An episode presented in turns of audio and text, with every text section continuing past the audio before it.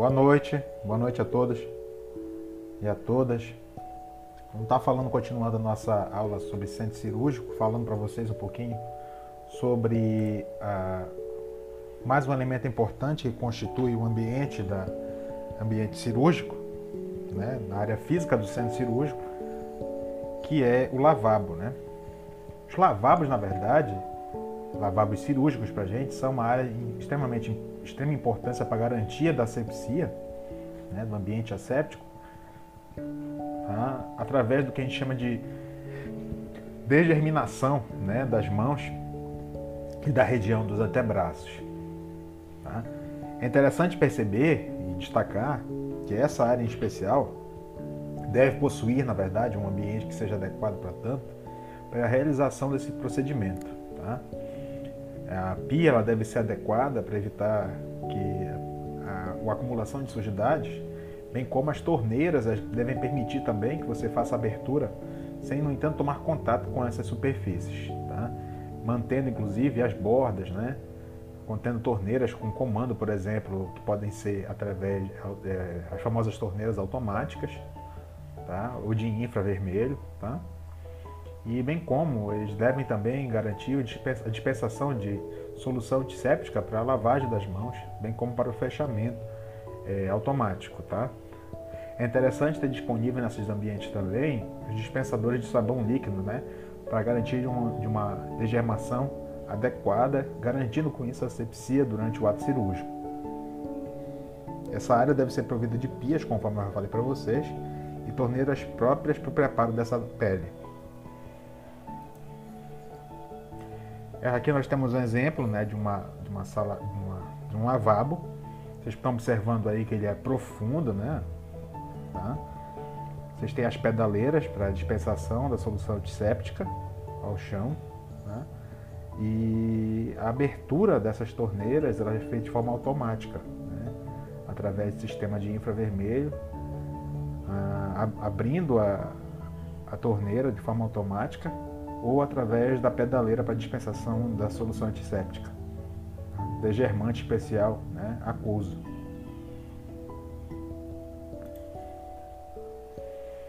É interessante também perceber que essa, a importância da lavagem das mãos, né, em especial a lavagem cirúrgica. Tá? Essa limpeza das mãos é fundamental para garantir a redução da possibilidade de presença de micro-organismos nessas superfícies é importante sempre ao final dessa lavagem das mãos ser garantida também o que a gente chama de escovação cirúrgica. É, ou seja, para cada duas salas é importante destacar, a gente vai falar depois especificamente né, algumas aulas para vocês sobre limpeza das mãos e escovação cirúrgica, então a gente não vai dar um destaque agora nesse momento, mas é mais falando do ambiente nesse momento para vocês. É interessante perceber que para cada duas salas é recomendado que tenha pelo menos um lavabo com duas torneiras, tá? Ou seja, quando vocês tiverem dentro da realidade da atividade profissional de vocês e pedirem para vocês um dimensionamento né, total de lavabos, vocês vão lembrar que para cada duas salas é necessário pelo menos um lavabo com duas torneiras, tá? de acordo com a RDC da Anvisa.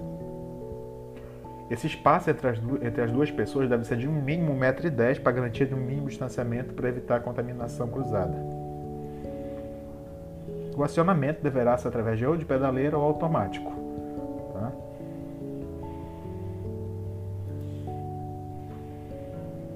E aí, eu falei várias vezes até aqui sobre alguns conceitos para você de asepsia e a, e a gente precisa determinar o que, que é esses conceitos, né? Qual a diferença entre asepsia e antisepsia? A gente vai conviver sempre ao longo da nossa disciplina com terminologias que são importantes que a gente precisa saber diferenciá-las entre si, tá? Até o que eu pedi na aula passada para vocês, que vocês deixassem disponível aí né, um caderninho para vocês estarem anotando né, esses conceitos, tá? Colocando lá os termos, né? Anotando os termos.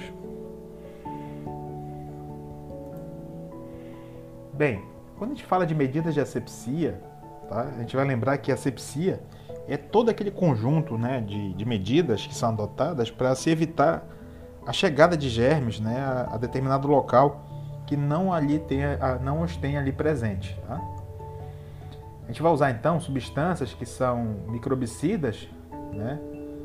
É, e que inibam a proliferação microbiana naquele, naquele, naquele, naquela superfície em especial, naquele instrumental.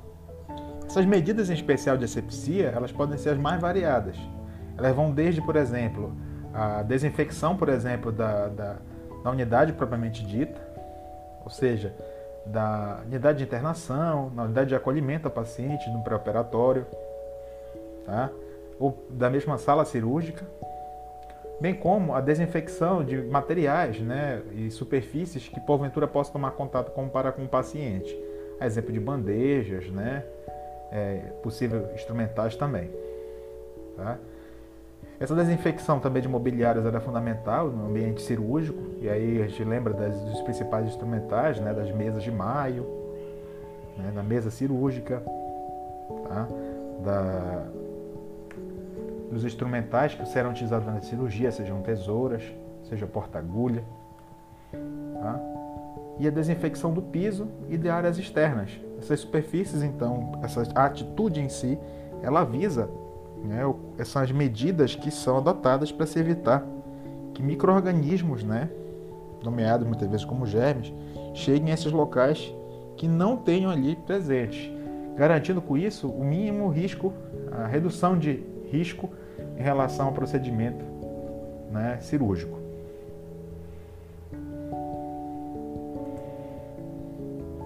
Então, se eu fosse de uma forma simples nomear né, o termo asepsia, como eu falei para vocês aí, é todo esse conjunto né, de atividades, né, de medidas que serão adotadas né, para evitar né, que ocorre a implantação né, de micro-organismos ou de germes nesse ambiente que não ali não deveria existir, né?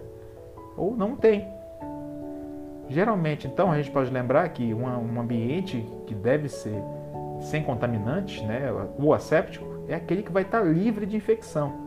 Então se pressupõe que o ambiente cirúrgico deva ser asséptico, ou seja, sem a presença de micro-organismos né, nesse ambiente, ou seja, um ambiente livre de infecção. Toda vez que eu falar do conceito de, de infecção também, é importante que a gente tenha claro a definição desse conceito de infecção. Infecção deve ser tolerada por todos nós como um, um conceito de invasão, de penetração, de desenvolvimento ou de multiplicação de um microorganismo ou de um agente infeccioso no organismo de uma pessoa ou de um animal. Ele não é, deve ser encarado como uma doença, mas uma resposta, uma, uma, uma, uma invasão, uma penetração. Ok? Quando a gente já fala agora de antisepsia, o termo antisepsia tá? nos remonta agora tá? a, a um outro conceito bem interessante. Quando nós falamos de antisepsia, tá? a gente deve encarar essa como a prevenção né, de infecção pela inibição do crescimento de micro-organismos. E muitas das vezes, para evitarmos essa, esse, é, levarmos a inibição do crescimento desses micro-organismos, utilizamos de substâncias que vão inibir o crescimento desse microorganismo. Ou seja, para atingir essa antisepsia, muitas vezes utilizamos de antissépticos ou de soluções desinfetantes. Então, lembrando, a sepsia, a sepsia deve ser encarada para nós como o conjunto dessas medidas que vão ser adotadas para evitar a chegada de germes a determinado local que não o tenham ali presente. E a antisepsia é a prevenção da infecção pela inibição do crescimento desse microorganismo. Lembrando que a infecção ela deve ser encarada por nós como um processo de invasão, né? Ou penetração, o desenvolvimento ou até mesmo multiplicação de um agente, um microorganismo, um germe, no organismo de uma pessoa ou mesmo de um animal. É bom a gente guardar esses conceitos que inclusive são presentes em concursos, tá? Estamos ok até aí, turma?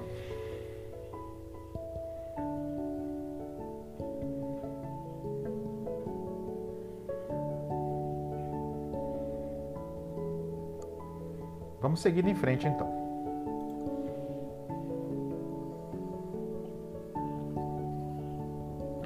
A antisepsia cirúrgica ou preparo pré-operatório das mãos. Ela visa então, conforme nós já falamos para vocês agora há pouco, a eliminação né, de possíveis micro-organismos presentes né, na própria flora do paciente, ou, na, ou que a gente chama de flora transitória, aquela flora né, na pele do paciente, a microbiota presente na pele do paciente, tá? ou ali mesmo reduzir essa flora presente naquela região, naquela microbiota daquele paciente, proporcionando isso com isso um efeito, né, que seria um, a, a, a antisepsia. Para conseguir esse resultado, muitas das vezes a gente usa também princípios físicos, a exemplo da escovação, que através dessa a gente usando cerdas geralmente macias, de material muitas das vezes que pode ser descartável, é onde elas vão estar impregnadas em soluções antissépticas, conforme eu já falei aí, né, a exemplo do, do degermante, para neutralizar essa microbiota presente transitória na pele desse nosso paciente ou em especial na pele desse profissional que irá tomar contato durante o ato cirúrgico, né? Sempre lembrando da importância da paramentação, né? Evitando e garantindo que esse ambiente seja o mais asséptico possível. É interessante perceber que para esse procedimento, conforme nós já falamos, iremos utilizar substâncias que são antissépticas. Esses antissépticos, conforme eu já falei para vocês, eles vão inibir o crescimento desses micro-organismos né, sobre essas superfícies e sobre esses tecidos, sobre reduzindo essa microbiota presente na pele desse paciente inativando. Durante esse procedimento especial, devemos garantir pelo menos um tempo mínimo de 3 a 5 minutos para a primeira cirurgia de 2 a 3 minutos para as cirurgias subsequentes. Ou seja, garantir sempre que a gente tem um intervalo entre, entre uma cirurgia e outra para garantia de uma, de uma antisepsia adequada, de uma lavagem adequada das mãos e para uma degermação adequada anterior ao ato cirúrgico. Aqui nós temos um exemplo clássico né, da lavagem, lavagem cirúrgica, onde vocês podem observar que toda a região do dorso da mão, antebraço, né? mão e palma da mão, tá?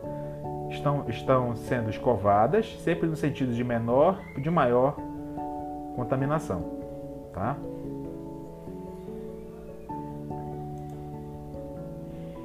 Quando a gente fala então da escovação, né, a gente lembra que existe uma microbiota da pele.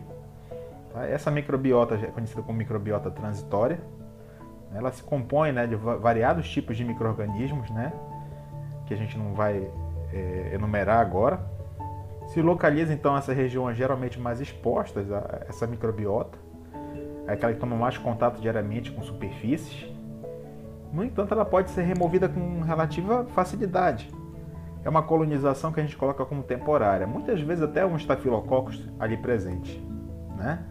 E existe né, aquela flora né, que é permanente na pele, que é de mais difícil remoção, no entanto que necessita com isso a escovação para chegar em camadas um pouco mais profundas né, e retirá-las através da, do contato com atrito.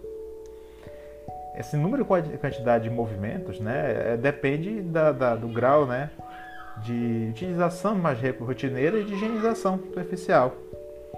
Sua redução geralmente através de antissépticos ela vai ser transitória, porque uma, ao final do procedimento cirúrgico, né, pode acontecer novamente uma nova colonização ao final. Então é necessário sempre lembrar que antes de qualquer procedimento antisséptico é fundamental a lavagem das mãos e ao final deste também, no início de um novo procedimento, é fundamental a utilização de novos procedimentos de antissepsia, vista a possível, possível recolonização dessas áreas.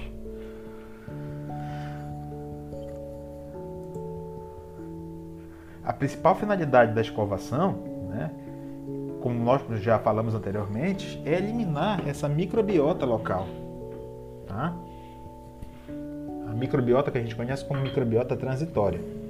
E também reduzir, por que não, aquela dita microbiota que é presente ali naquele tecido, permanente.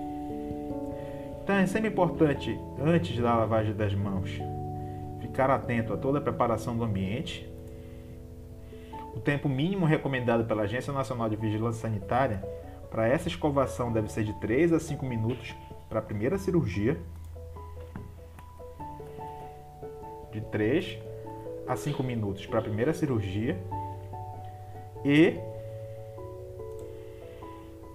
só um minuto.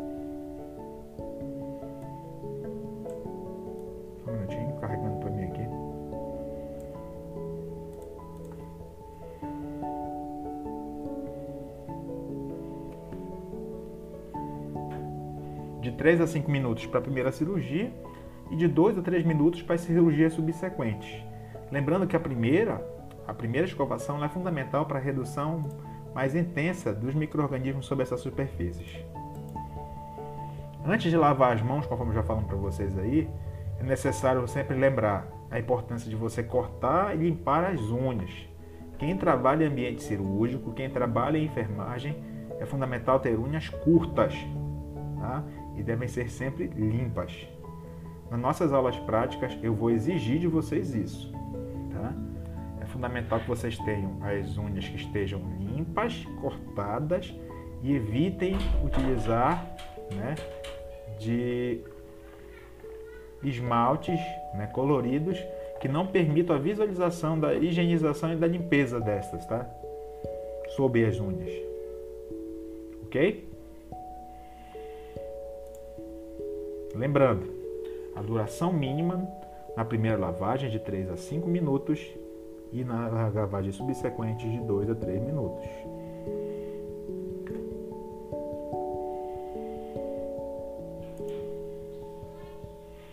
Com relação ao, com relação ao nosso paciente, vocês estão observando agora aqui, ao lado direito de vocês, o nosso paciente. A gente, lógico, não vai expor aqui o rosto dele, nem a sua intimidade. Né? Acontece que a gente chama de degermação, ou seja, a gente vai utilizar uma solução antisséptica, uma solução que é um degermante aquoso, a base de iodo aquoso, tá? E a solução tópica também, e o que a gente chama de polvidine tópico, para a região né, do campo, propriamente dito cirúrgico. Tá? O que vai diferenciar um do outro é a concentração basicamente de água e o outro é álcool. Solução tópica é em álcool, em álcool 70 e o outro é a solução aquosa, né, que forma essa espuma que vocês estão observando aí em contato com a água. Tá? Isso é o que a gente chama de degermação. Por isso que é degermação. O termo degermação vem de polvidine degermante, que é esse polvidine mais aquoso. Tá? Degermação.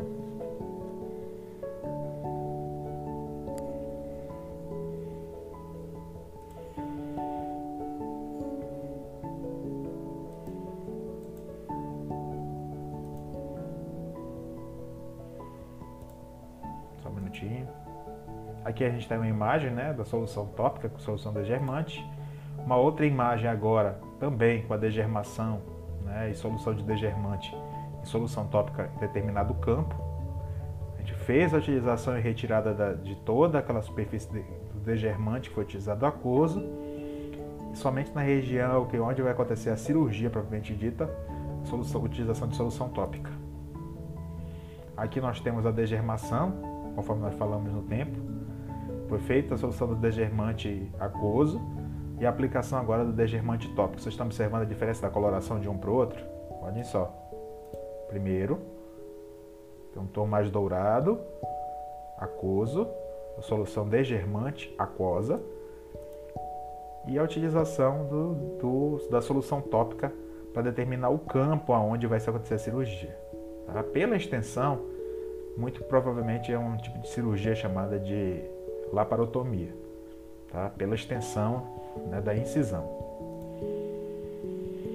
Quais são as principais substâncias que nós iremos utilizar né, para isso, para garantir essa, essa, esse ambiente né, adequado? Primeira delas, tá? Nós temos o grupo dos álcoois, tá? São geralmente utilizados para quê? Para o controle de bactérias. A gente sabe que existem bactérias que são gram positiva e gram negativa. As soluções alcoólicas, elas geralmente têm ação eh, sobre ambas, tanto gram positivas quanto gram negativas. Elas atuam também sobre grupos de micobactérias. Só lembrando uma coisinha para vocês, gente. Quanto mais é, Quanto maior o número de cruzezinhas, cruzes que você está observando aqui, maior é o poder que ela vai ter de ação sobre esse tipo de, sobre esse tipo de microorganismo, ok? Então, olha só, soluções alcoólicas elas têm uma cobertura para com inibição de bactérias gram-positivas, gram-negativas, três cruzes, micobactéria também, fungos, vírus, né? E tem uma ação relativamente rápida, né?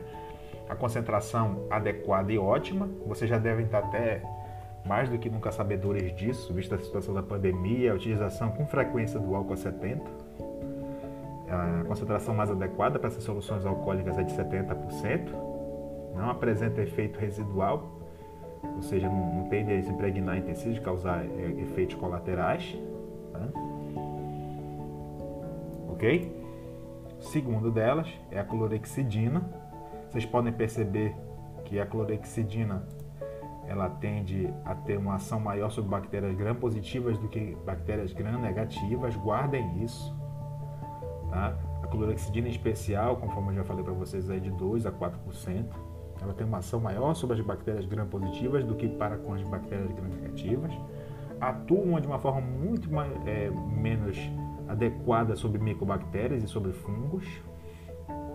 Então, se fosse fazer uma escolha, eu utilizaria o álcool a 70 em relação à clorexidina para a questão de inibição de micobactérias e de fungos.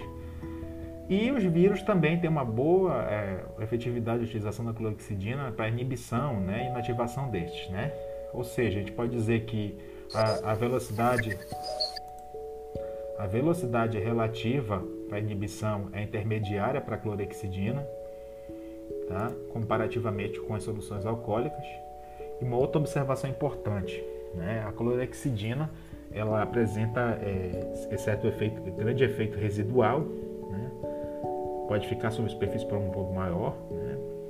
tá? E geram, pode levar a alguns tipos de reações alérgicas, mas é muito raro. Tá? Outro elemento importante que é utilizado como solução de desinfecção para garantia de asepsia são os compostos à base de iodo, o exemplo que eu falei agora há pouco para vocês, o povidin degermante o povidin tópico. Eles atuam sobre bactérias gram-positivas, gram-negativas, sobre micobactérias, sobre fungos, em menor é, a capacidade do que as soluções alcoólicas, por isso, a utilização da solução ah, do povidin também tópico, que tem uma concentração maior de álcool, tende a ter uma velocidade de ação relativamente intermediária, né, atuam também sobre vírus e causam, na verdade, né, queimaduras muitas das vezes na pele, isso é um efeito, é, um, um efeito colateral desejável, podem ter uma levar a, a irritações superficiais, né? quando usadas no exemplo na higienização antisséptica das mãos. Muitos colegas que utilizam, utilizaram o providinho degermante para lavagem das mãos, às vezes desenvolvem essas, essas urticárias, o ressecamento da pele. Outras substâncias importantes que a gente não poderia deixar de lembrar para vocês são as soluções iodóforas, né, que também têm uma boa ação, tanto para com as bactérias gram-positivas, em menor intensidade com as bactérias gram-negativas, mas atuando muito menos ainda para com os fungos tá? e micobactérias em especial, tá? e inclusive com um poder de inativação menor em relação aos vírus, tá? podem causar né, um processo de, de, certa irritação né, na, na pele, tá?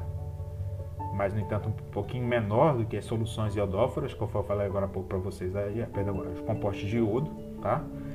É, apresentam um efeito residual também, tende a ficar um tempo maior na pele, e a, a aceitação dele é relativamente pequena.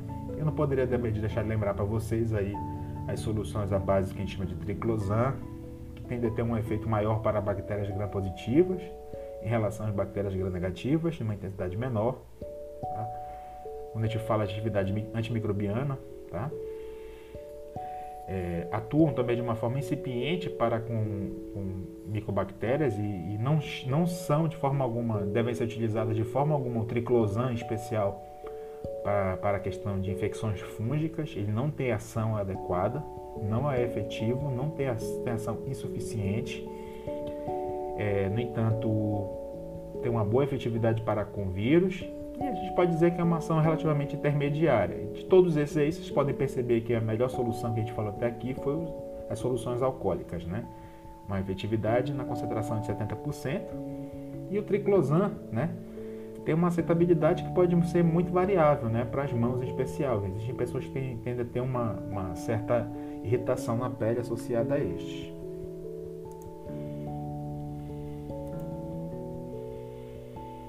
É interessante perceber e destacar né, a olexidina, conforme nós falamos para vocês agora há pouco, tá? como apresentando um efeito residual né, em alguns casos de reações alérgicas, esse destaque a vocês, que eu já fiz anteriormente.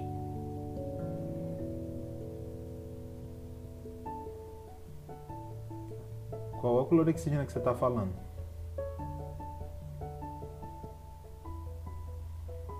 Geralmente após ela não é utilizado, tá? É feita a utilização da solução tópica, ok? Solução alcoólica.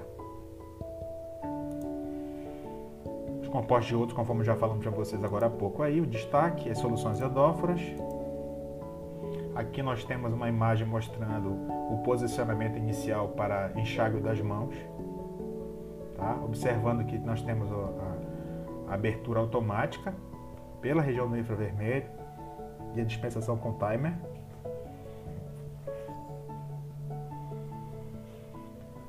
Posteriormente, a gente vai fazer a utilização e dispensação de uma escova, geralmente descartável, e vamos lavar do menos para o mais contaminado, menos palma da mão, dorso até antebraço, de cima para baixo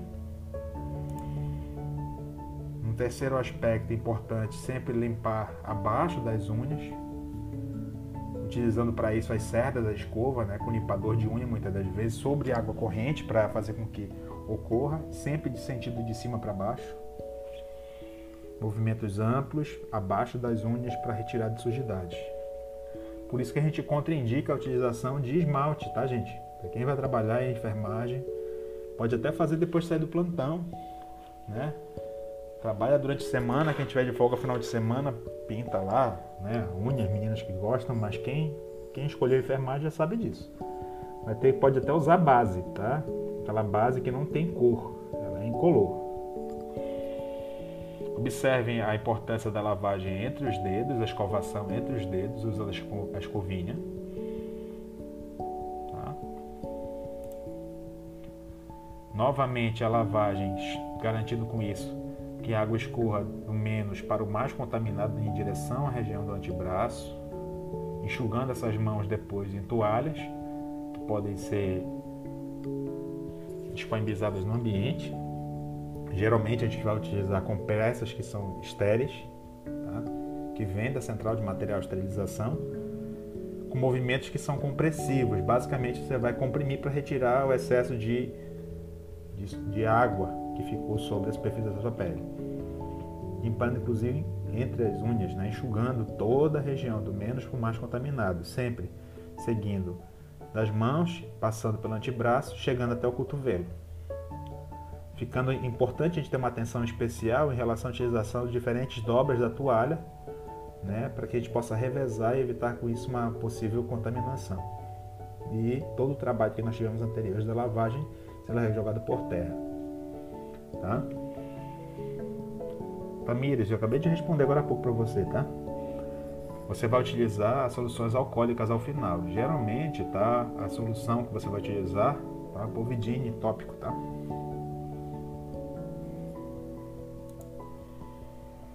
Então a escovação vai, ser, vai começar por onde, professor?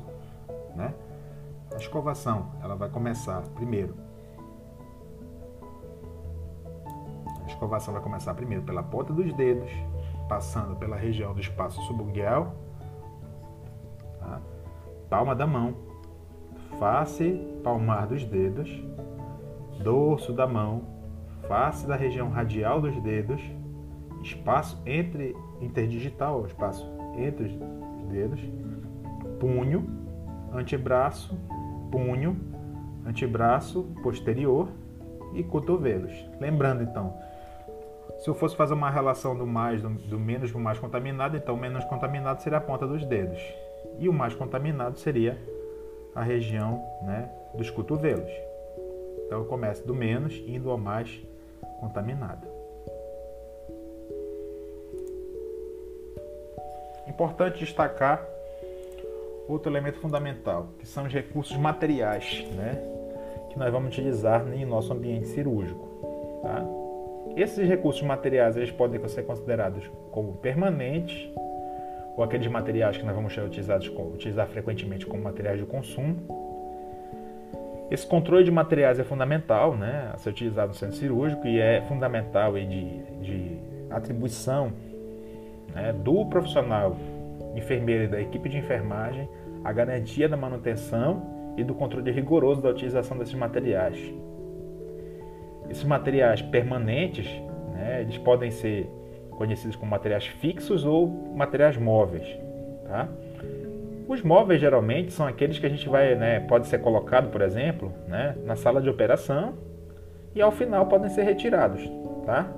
De acordo com o tipo de cirurgia, por exemplo, que foi utilizado. Exemplo, exemplo que eu falei nas aulas anteriores para vocês aí sobre o microscópio, por exemplo, utilizado em cirurgias oftalmológicas, por exemplo, ou cirurgias neurológicas, por exemplo. Tá? Então, de acordo com o tipo de cirurgia, a gente vai utilizar equipamentos diferenciados dentro do ambiente cirúrgico. Esses, esses elementos móveis, então, eles podem ser colocados sempre que necessário na sala de cirurgia e, ao final, serem retirados. Só observação, gente.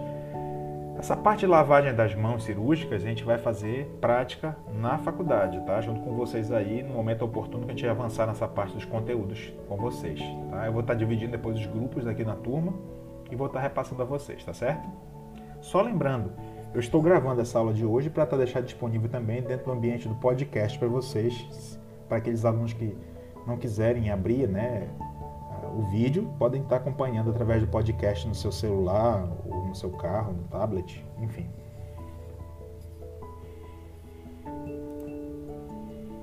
Quando a gente fala de elementos fixos, tá?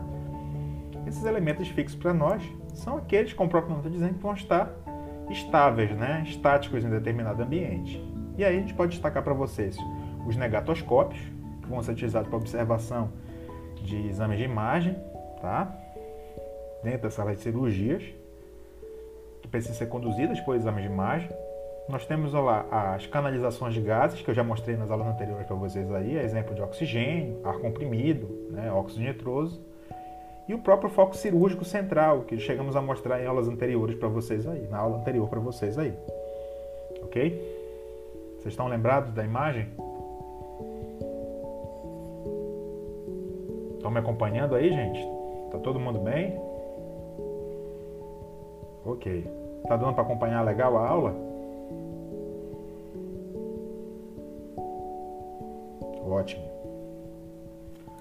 Outro elemento fundamental, como seguindo nossa aula, tá? Aqui nós temos o exemplo do negatoscópio para observação, por exemplo, de cavidades, né, e tecidos, exemplo do tórax ou encéfalo. Aqui nós temos o, a canalização de gases, a exemplo do óxido nitroso. É interessante perceber as colorações né, que são utilizadas para cada tipo de, de gases dentro dessa, desse painel. Geralmente em azul, a gente. Geralmente não. A, o padrão a ser utilizado para o óxido nitroso é em azul, a canalização. O ar comprimido em amarelo, tá?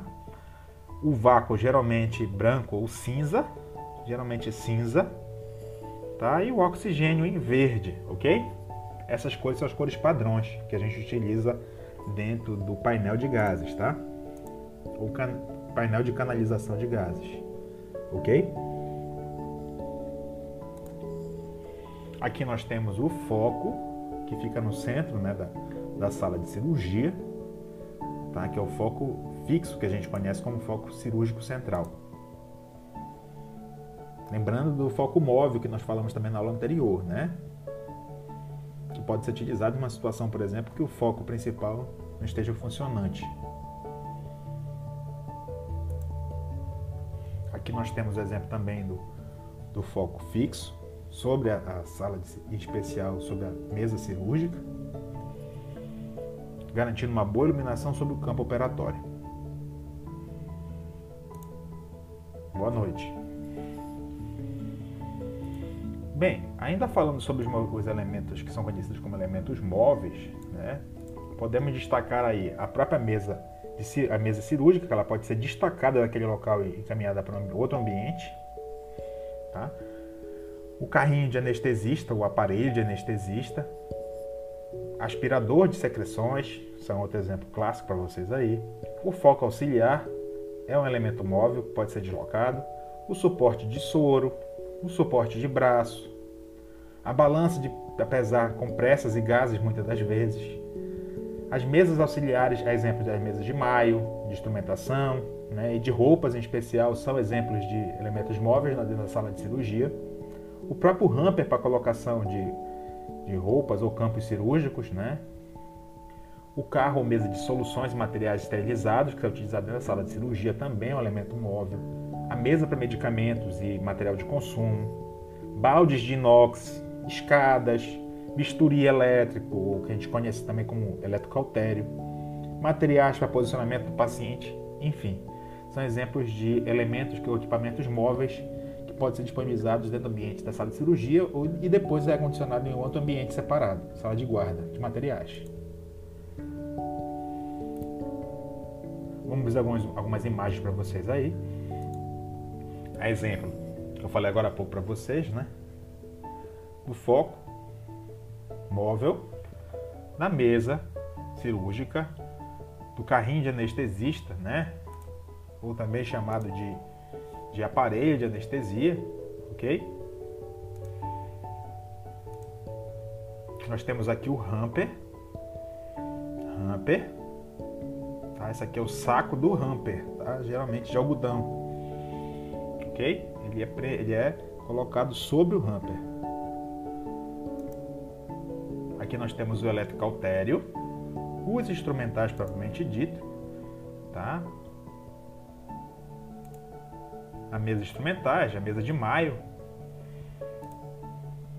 Aqui nós temos a utilização já do eletrocautério, afastadores, Farabelf, e o eletrocautério sendo utilizado na prática. Esse equipamento que vocês estão observando bem aqui, tá, gente? Essa aqui é a caneta, caneta do eletrocautério, que é conectada a este aparelhinho aqui, ó. Um outro nome que a gente usa para eletrocautério tá? é bisturi elétrico. Dá para perceber por que bisturi elétrico, né, gente? Ao mesmo tempo que ele vai levando o corte, ao mesmo tempo ele vai coagulando, né? cauterizando essas áreas. Bem, outro elemento importante que a gente não poderia se furtar estar falando para vocês, ok? É em relação aos materiais de consumo ou materiais né, médico-hospitalares né, que serão utilizados dentro do ambiente da sala de cirurgia. Por se tratar geralmente de grande diversidade ou de variados tipos de materiais utilizados e uma alta rotatividade de acordo com o tipo de cirurgias, a gente vai classificar esses materiais em grupos. Tá? Onde classe A para a gente vai simbolizar né, os itens que são considerados aqueles de maior relevância, de maior importância né, para o tratamento né, é, preferencial daquele paciente, justificando geralmente né, uma atenção por parte da toda a administração do hospital. Tá? Os elementos de classe C são aqueles itens de menor importância, tá? Então, maior importância classe A, menor importância classe C, que vão ser geralmente justificados, né, por pouca utilização ou nenhuma, muitas das vezes, a necessidade requerendo de atenção. Né? Esses procedimentos geralmente são mais rápidos possíveis, né? Os de classe B são aqueles que vão ser em nível intermediário, não tão importantes quanto de classe A e nem tão menos importantes, né, do que os de classe B, de classe C. Eles ficam em, em transição entre esses dois. Esses materiais de classe A são aqueles que representam para nós aqueles elementos que têm um custo muito maior dentro da sala de cirurgia, dentro do bloco cirúrgico, dentro do centro cirúrgico. Isso não quer dizer que os outros elementos, sejam eles de classe B e C, não têm importância e não têm um valor né, atribuído, inclusive do ponto de vista unitário. Pode ser, por exemplo, que às vezes até uma unidade daquele material, né, relativamente pequeno, tenha um custo muito maior efetivo, né? Dentro do mercado, né? mercado, mercado que a gente chama mercado de consumo. Aqui nós temos o exemplo da sala de cirurgia já montada, mesa de maio. Aqui nós temos o eletrocautério, tá? Nós temos a, aqui ó, o foco principal, o central, tá? Nós temos aqui um microscópio utilizado geralmente em cirurgias de é, oftalmológicas, a mesa propriamente cirúrgica, tá? o carrinho de anestesista, o painel, se lembra de gases, ok? A mesa de maio. Todos são elementos que têm um custo operacional para manutenção daquele ambiente. Professor, é isso que, que interfere no custo efetivo de uma, de uma cirurgia? Sim. Quando do custo, na verdade, cálculo geral de uma cirurgia, é levado em consideração os profissionais que vão atuar, os equipamentos que serão utilizados, os medicamentos que serão utilizados, tá? E todo o acolhimento da equipe multiprofissional. Então, todo, tudo, e o risco associado à cirurgia. Tudo isso contribui para o cálculo final né, da cirurgia. Um outro elemento fundamental que a gente poderia lembrar para vocês aí é a dita sala de recuperação pós-anestésica, tá? Sala de recuperação pós-anestésica. Essa sala de recuperação pós-anestésica compreende para nós, na verdade, aquela área que vai ser, vai ter como principal função, conforme já falamos em aulas anteriores para vocês, a permanência daquele nosso usuário, daquele nosso cliente, após o, o, o final né, da cirurgia propriamente dita né? É ao fim, na verdade, do ato anestésico cirúrgico, né? Até que esse paciente venha se recuperar, recobrar sua consciência e eliminar, né, o, o, a, o medicamento, a substância anestésica e levar a uma estabilização dos seus sinais vitais, tá? Ela geralmente deve ser ele deve, deve ser instalada, conforme já falamos em aulas anteriores para vocês aí, né, em um ambiente que seja o mais próximo possível, ou dentro do centro cirúrgico, tá, ou na, mais próximo possível nas suas proximidades, e de tal forma que vai facilitar né, o transporte desse paciente de uma forma rápida para esse local, para a sala de cirurgia, caso seja necessário um procedimento imediato. Tá? Conforme nós falamos para vocês aí, essa sala de recuperação pós-anestésica tem como principal objetivo tá? É, garantir esse paciente uma recuperação imediata né, e um acompanhamento né, no ato, após o ato cirúrgico, permitindo ele recobrar suas funções regulares vitais, estabilização dos seus sinais vitais e, se necessário, é, encaminhar esse paciente para uma nova, um novo ato cirúrgico posterior a, a complicações secundárias né, em relação ao ato cirúrgico. Basicamente, a função imediata seria também garantir que esse paciente volte a ter recobrado suas funções de movimentação, suas funções motoras e de sensibilidade. Suas funções sensitivas também sejam restabelecidas antes do nível operatório.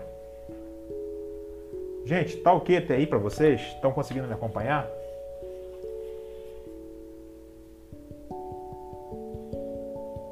Ótimo.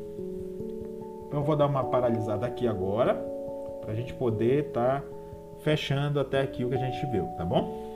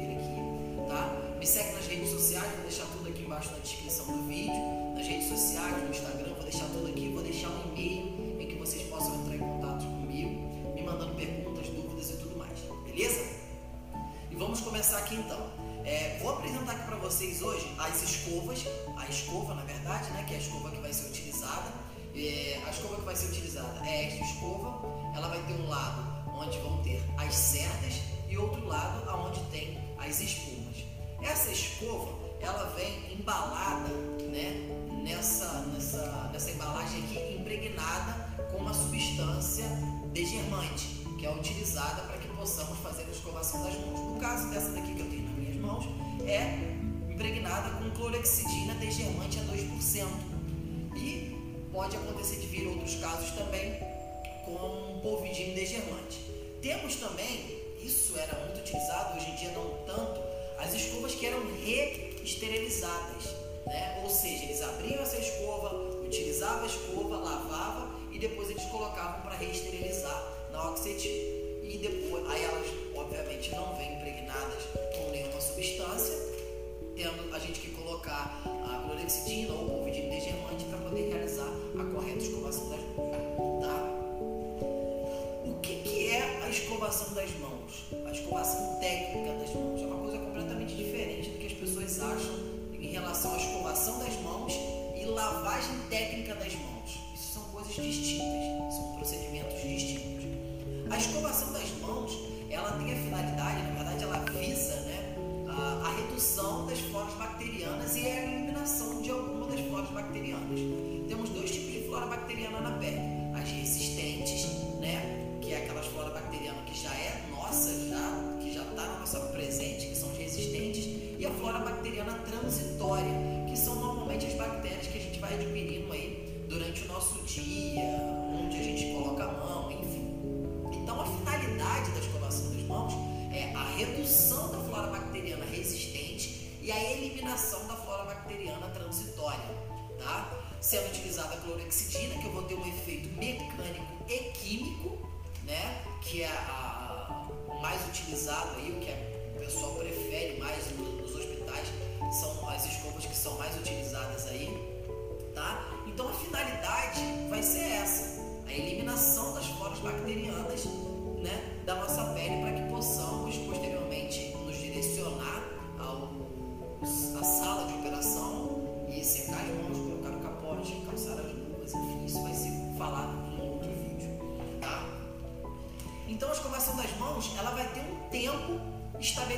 pela literatura de 3 a 5 minutos. Ah, mas como é que eu vou? O paciente em emergência tomou um tiro, eu preciso arrumar as coisas com mais rapidez, preciso entrar naquela cirurgia mais rápida. Isso é claro, é óbvio que a gente vai ter que ter o um senso, né? Se eu sei que é uma cirurgia de emergência, né, onde o caráter de emergência é muito grande, uma cirurgia que tem que ser feita imediatamente, eu não vou ficar Beleza? Então isso tudo é questão de critério, mas o importante da escovação é você não deixar de passar a escova nas regiões em que tem que ser passadas, tá? E alguma, a literatura preconiza essa questão de é, 3 a 5 minutos e as segundas escovações, vamos supor, eu vou ter 5 cirurgias.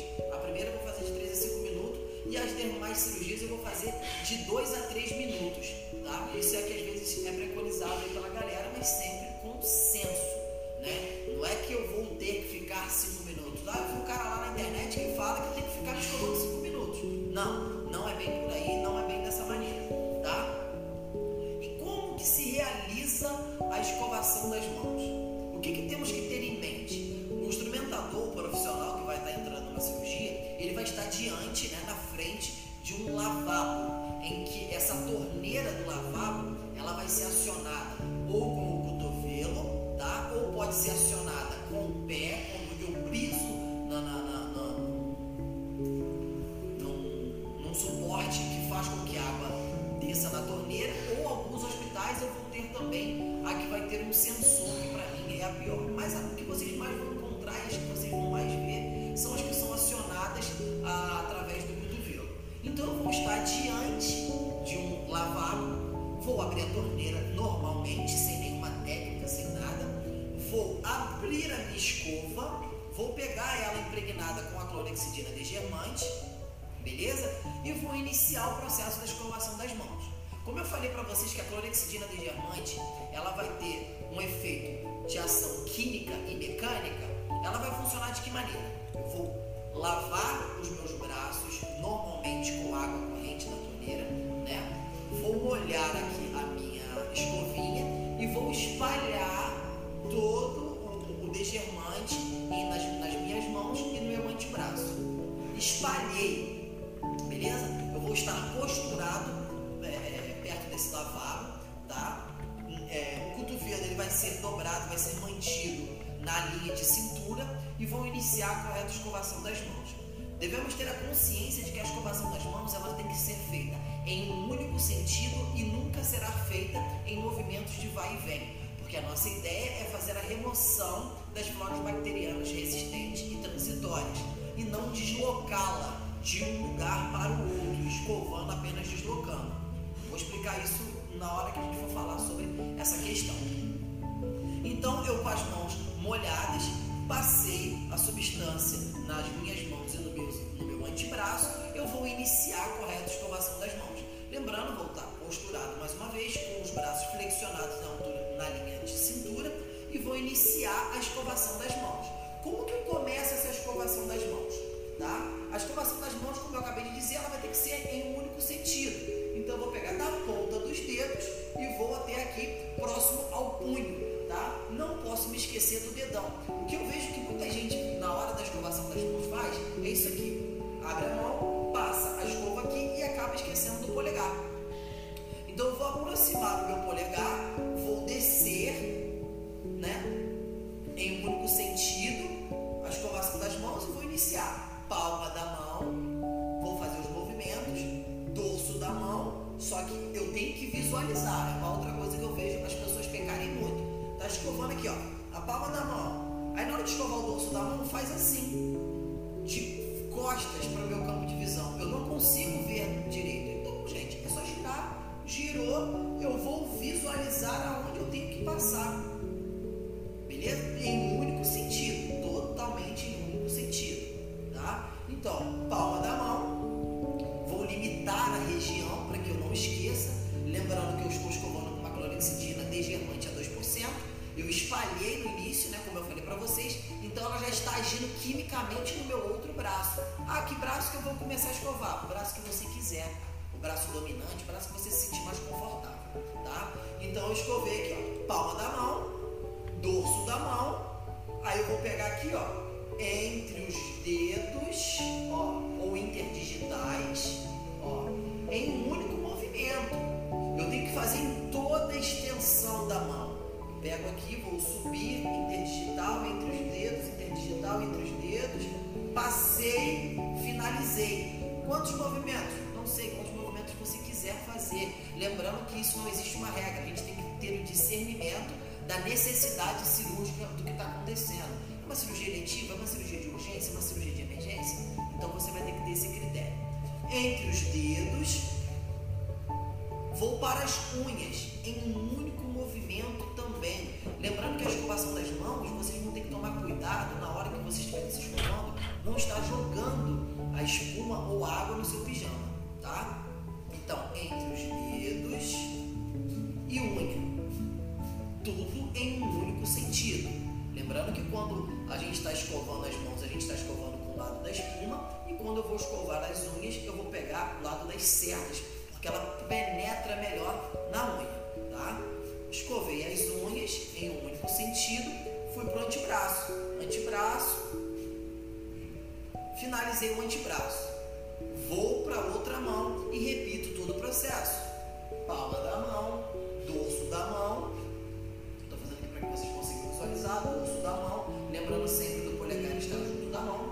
Dorso da mão, limitando até a região de punho, entre os dedos e unha, antebraço, antebraço Finalizei as duas mãos e os dois antebraços, cotovelo de forma circular, cotovelo de forma circular. Vou desprezar a escova da altura em que minha mão está. Porque depois que eu escovo as minhas mãos, eu não vou ficar mais movimentando as minhas mãos. Eu tenho um campo de cirúrgico limitado. Eu não posso ficar dentro do centro cirúrgico levantando os braços ou, ou as mãos, né? E muito menos na escovação das mãos, porque eu fiz ela toda em único sentido por uma razão. Eu quero eliminar a flora bacteriana transitória e reduzir a flora bacteriana resistente. Então eu estou fazendo ela em todo em um único sentido, porque na hora que eu estiver diante do lavabo, que eu for enxaguar, a água vai passar nesse sentido, lavando as minhas duas mãos e os meus antebraços. Então, finalizando com o cotovelo, eu solto a escova dentro do lavabo da altura que minha mão estiver, né? normalmente em altura ali, os cotovelos sempre na linha de cintura, um pouco acima da linha de cintura. Né? Aí a torneira vai estar desligada. Eu vou com o meu cotovelo, fecho a torneira, fechando a torneira, abrindo a torneira, perdão, abro a torneira, a água vai começar a cair. Eu vou entrar embaixo da torneira, né? Com a água em um único sentido também. Eu entrei aqui, vou tirando o sabão, retiro a minha mão. Ah, mas nessa passagem que eu fiz não tirou todo o sabão. Não tem problema, eu volto com a minha mão, lembrando, em um único sentido. Não faço movimento de vai e vem, porque não posso fazer isso. A minha ideia é eliminar, é retirar aquela espuma dali, correto? Então, entrei aqui, vou tirando, tirei. O outro lado, tirei. Retirei todo o sabão da mão, retirei, beleza. Aí com a minha mão estendida, eu costumo recomendar para os alunos para que eles fiquem um pouco próximo do lavabo, para que ela escorra um pouco aquela, o excesso daquela água, escorrendo o excesso daquela água, eu me direciono para a sala de operação. Lembrando que as salas de operações vão ter aquelas portas que normalmente vão exercer uma pressão positiva dentro do interior da sala por conta do ar condicionado. Então eu venho de costa, vou empurrar a porta com as minhas costas, vou girar e vou me direcionar, vou entrar é, dentro da sala de operação, vou pegar a compressa, né, que já vai estar tudo aberto, tudo verificado pelo experimentador. Isso é uma outra coisa que eu vou falar depois de todo o processo da, da, que antecede eu entrar no campo operatório, no campo cirúrgico, que é a abertura dos materiais, verificação dos materiais e tudo mais que temos que fazer, nós instrumentadores, antes de fazer esse processo da escovação das mãos. Tá? Então já vai estar tudo aberto lá. O meu kit de pano, o kit de lapa, que alguns dizem, já vai estar aberto lá em cima da mesa.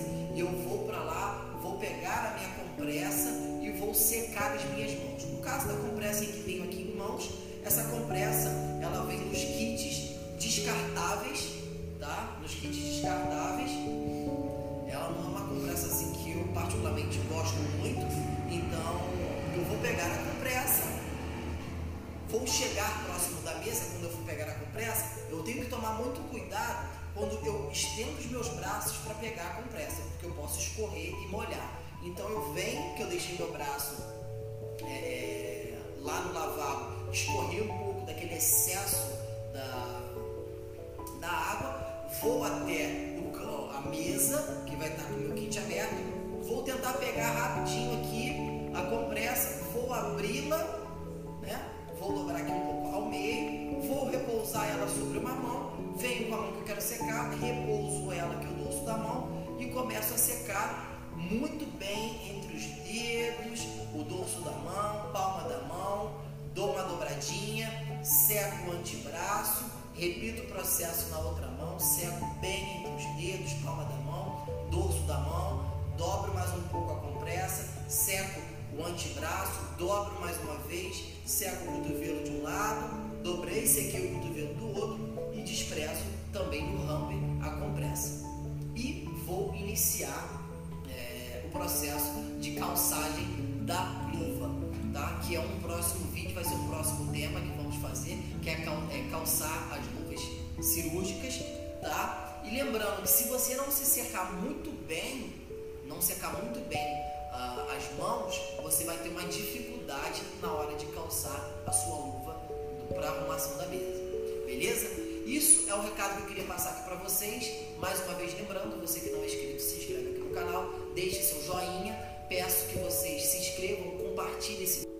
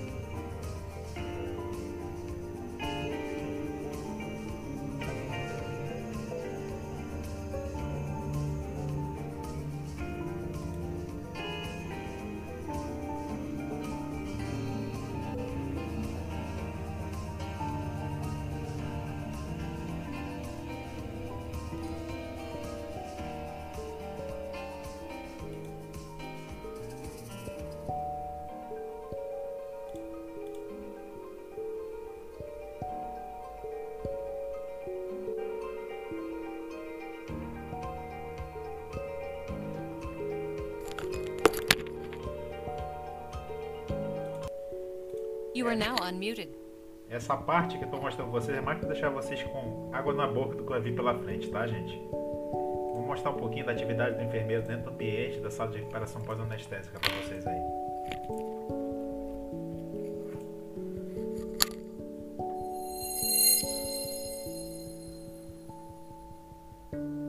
Cuidado de enfermagem e segurança ao paciente no centro cirúrgico. Admissão de paciente na sala de recuperação pós-anestésica. A sala de recuperação pós-anestésica é um local destinado aos pacientes que foram submetidos a algum procedimento cirúrgico que necessitou de determinado tipo de anestesia e ali esperam até estarem estáveis para alta direta ou para internar em uma unidade de internação cirúrgica. A sala de recuperação deve estar próxima ao bloco cirúrgico. Assim, a distância a ser percorrida com o paciente é menor, o que facilita o acesso das equipes de saúde.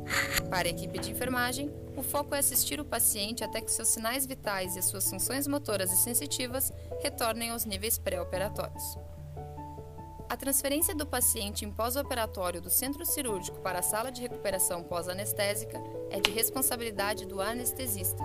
Durante o transporte do paciente do centro cirúrgico à sala de recuperação, o anestesista permanece na cabeceira da cama e um membro da equipe cirúrgica permanece na extremidade oposta. Enfermeira que admite o paciente na sala de recuperação pós-anestésica revisa as informações essenciais com o anestesista e a enfermeira circulante.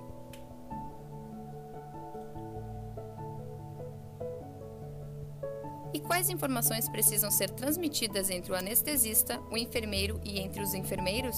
O nome, gênero, idade do cliente, alergias, procedimento cirúrgico, período de tempo na sala de operação, agentes anestésicos e agentes de reversão utilizados, perda estimada de sangue líquido, reposição desses, último conjunto de sinais vitais e qualquer problema durante o procedimento, também complicações encontradas, sendo elas anestésicas ou cirúrgicas, comorbidades clínicas, como por exemplo diabetes melito e hipertensão arterial, além das considerações para o período pós-operatório imediato e localização da família do paciente.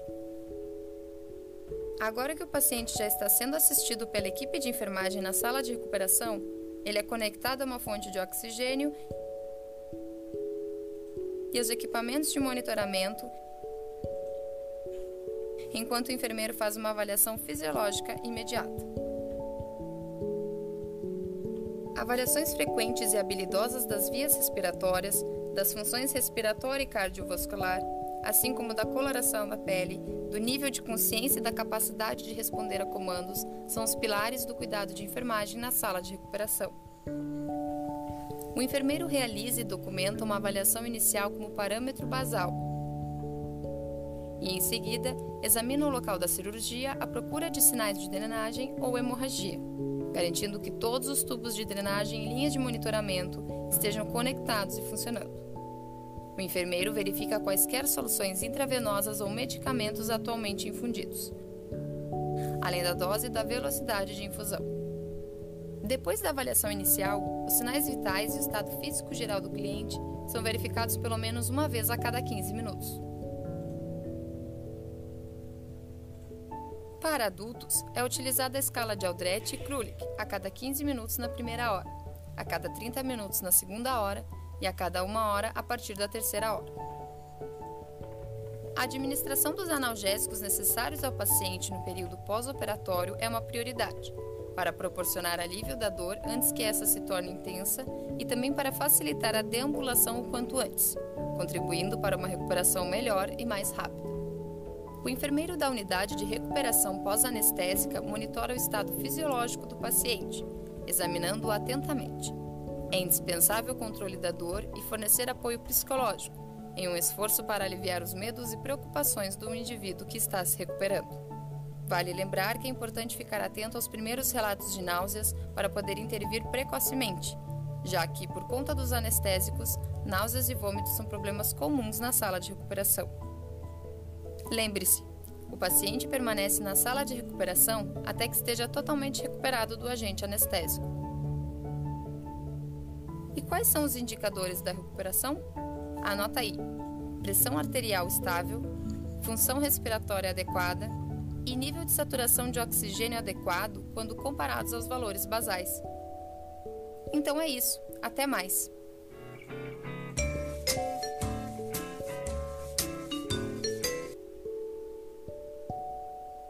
You are now unmuted. Turma, eu acabei de colocar um link para vocês aí, tá? Que é um jogo que vocês vão estar tá acessando agora, tá? Ok? Para estarem jogando no modo equipe, tá? Eu vou estar tá passando daqui a pouco para vocês, tá? Só um minutinho. Tá? O, o código PIN que vocês vão utilizar, tá bom?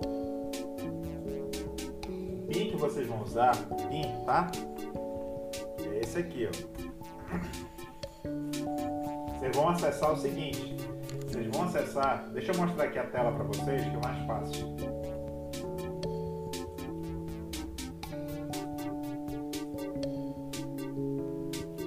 Estão acompanhando a minha tela, né? Vocês vão clicar primeiro nesse ícone, cliquem nesse ícone aí, nesse, nesse, nesse link, por favor. Create deixei disponível no bate-papo para vocês aí. Cliquem nele, por favor.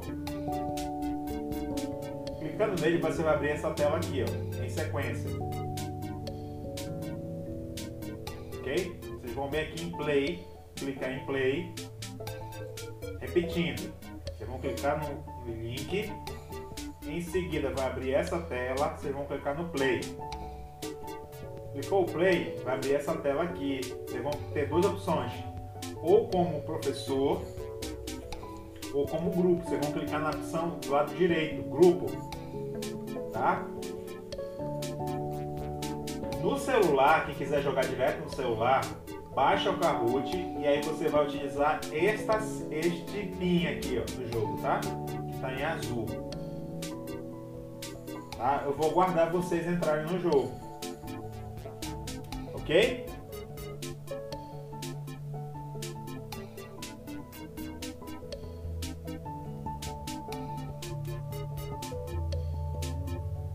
Acabei de mostrar, Tainá. Clica no Create. Nesse, nesse link que eu coloquei para vocês agora aqui. Vai abrir a tela. Vocês vão clicar em Play e entrem do lado direito, que é a parte de grupos. Vocês vão digitar esse código aqui, ó. Esse PIN.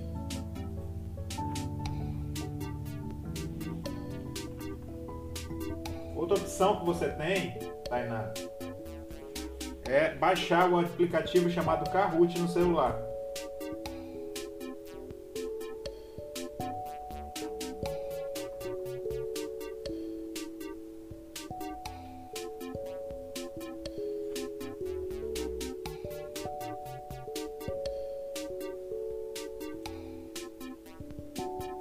Deixa eu mostrar a tela aqui, ó.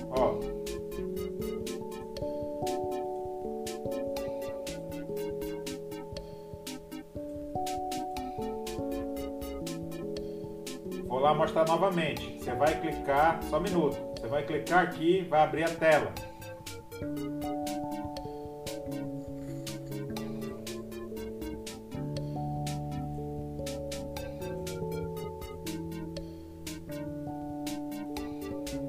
Como já está aberto aqui, está um pouquinho complicado para mim. Ó, cliquei no ícone, abriu a tela, vai abrir essa tela aqui. Lado esquerdo, lado, lado esquerdo, você vai clicar em play clicou em play, vai aparecer essa tela para vocês aí. Choose a way to play this Kahoot. Escolhe uma forma, então você vai escolher como, como professor, você vai escolher como assign, como aluno, como vocês aqui alunos, tá? Aí você vai clicar em assign, abriu, tá? Create.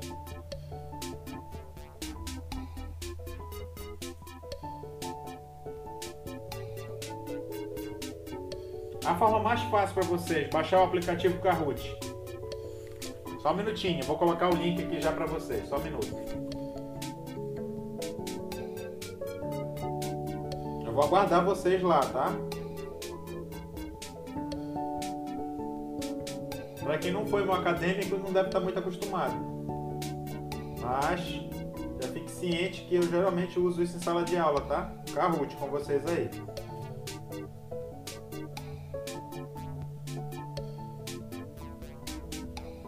Colocar aqui para vocês, vou colocar no grupo de vocês, tá? O link pro Kahoot e vou colocar agora aqui também, tá? Pra gente fazer uma aula um pouquinho diferente. Vou guardar vocês lá. Acabei de colocar no grupo de vocês lá, acadêmico, tá? O link para baixar o aplicativo, tá? Aí, Tainá. Ok, Raikelson?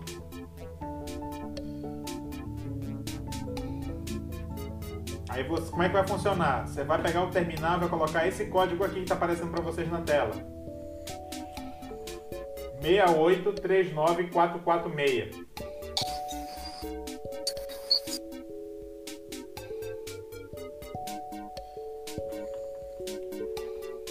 Esse é o código que eu vou precisar que vocês coloquem lá, tá? Disponível.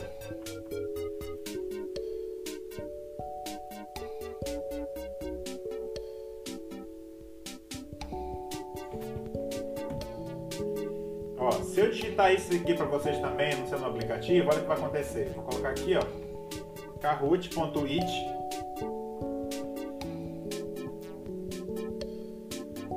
eu colocar esse link, é mais fácil para vocês aí. Cliquem nesse aplicativo, cliquem nesse link aqui, ó.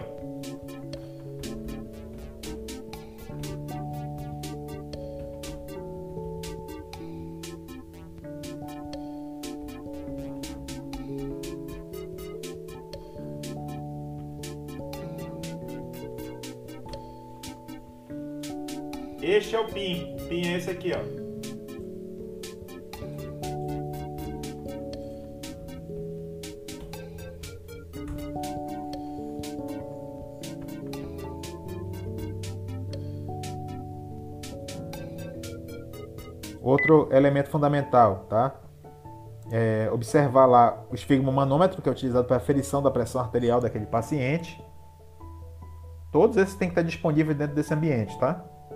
Tranquilo, gente, até aí?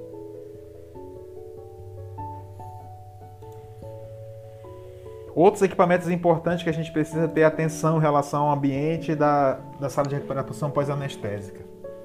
Muitos pacientes precisam receber assistência ventilatória mecânica, ou seja, um equipamento que vai fazer a função né, da ventilação regular que é garantida através da expansão da, da inspiração e expiração. Então, ele vai fazer essa função do pulmão. Né? São os ventiladores mecânicos, tá? O que eles fazem, garantem a ventilação do paciente de uma forma mecânica, ok? Automática, tá? Para tanto, é necessário máscaras para garantia de uma boa ventilação e oxigenação desse paciente, catéteres de oxigênio, seja geralmente o O2 úmido, tá? O O2 úmido para garantia de, um, de oxigênio umidificado a esse paciente. Um carrinho de emergência, porque alguns pacientes podem ter uma depreciação né, da, da sua resposta, em especial dos seus sinais vitais, ou até mesmo uma parada cardiorrespiratória, ele precisa ser reanimado imediatamente. Para tanto, esse carrinho de emergência tem que ter disponível lá uma bandeja de emergência com as medicações de emergência, adrenalina, atropina e várias outras medicações que são utilizadas, que a gente vai ver mais à frente com vocês aí, para garantir que esse paciente seja imediatamente entubado novamente, né, e garantido em ventilação manual através de, do, do que a gente chama de ambu mecânico, né, o ambu. Outros equipamentos importantes que a gente pode estar citando para vocês aí, né, que tem que ter disponível nesse ambiente, são o suporte cardiovascular também a exemplo lá de, de infusões endovenosas, exemplo de soluções, soluções fisiológicas, ou conhecido como soro, né? É, bolsas de sangue para caso de transfusão, que seja necessário reposição do volume hidroeletrolítico desse paciente através de, do soro, né, da solução fisiológica, né, com outros eletrólitos, sódio, potássio, né, tá? Bem como a presença de, de transfusão sanguínea para reposição de volume sanguíneo perdido por parte desse paciente, expansão do volume total, volume total de circulação desse paciente, tá? A presença também de catéteres para punção endovenosa, ok? Seringas e agulhas para punção e para administração de medicamentos ou preparo de medicamentos Medida de pressão arterial, né, pressão venosa, fundamental, esses equipamentos fundamentais para a manutenção da, da vida desse paciente.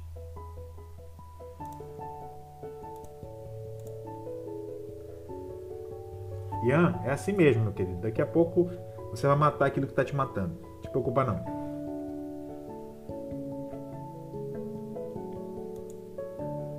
Bem, relação à admissão do paciente na sala de recuperação pós-anestésica. É fundamental sempre garantir que se você, você consiga é, uma identificação adequada desse paciente, ou seja, verificar realmente o nome completo dele, tá? E o leito onde ele se, encontra, se encontrava presente, né? A, a, anterior à cirurgia. O diagnóstico, né, desse paciente, ou seja, qual é a indicação médica para procedimento cirúrgico, ao tipo de cirurgia que esse paciente foi indicado, tá? que esse paciente se encontre com, com, vias aéreas que são livres ou desobstruídas, que a gente conhece como vias aéreas pérvias ou desobstruídas, e a estabilização dos seus sinais vitais, ok? Seus sinais vitais, tá? Bem como das suas, dos seus acessos, como são das vesicais de demora e catéteres, tá? Estejam funcionantes. É importante você fazer uma, um exame físico completo desse paciente, aquele exame físico que nós já falamos anteriormente aí, já devem ter estudado também em semiologia, céfalo caudal, céfalo podálico, alguns gostam de usar esse termo, né? Observando todo o histórico do paciente, né? Pregresso, histórico de alergias, o tipo de anestesia utilizado, os medicamentos que foram usados durante a cirurgia e na medicação pré-anestésica e após a cirurgia e durante o procedimento quais os problemas que esse paciente porventura venha ter desenvolvido durante a cirurgia propriamente dita, né, e que podem gerar algum tipo de, de repercussão em relação a, a, ao pós-operatório desse paciente imediato.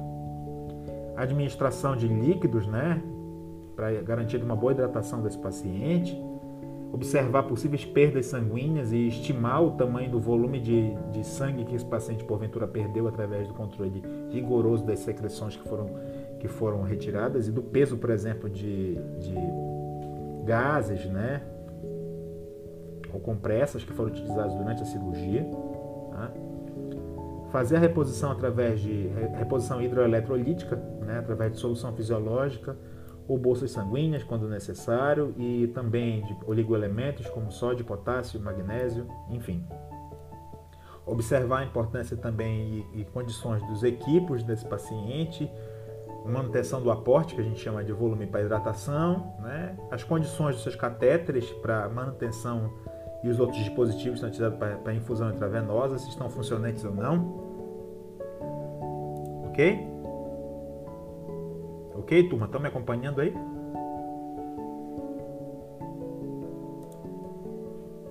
Essa aqui é a sala de recuperação pós-anestésica, conforme nós já falamos. As macas, eu vou de novo pegar vocês aqui. Eu tenho uma, duas, três, quatro, cinco macas. Está observando aí, ó? Uma, duas, três, quatro, cinco macas. Quantas salas de cirurgias eu tenho aí, gente, nesse, nesse, nesse, nesse bloco cirúrgico? Pessoal já tá craque, viu? Olha aí, ó. Pedro acertou, Maria acertou, Ian acertou, Tamires acertou, Yasmin acertou.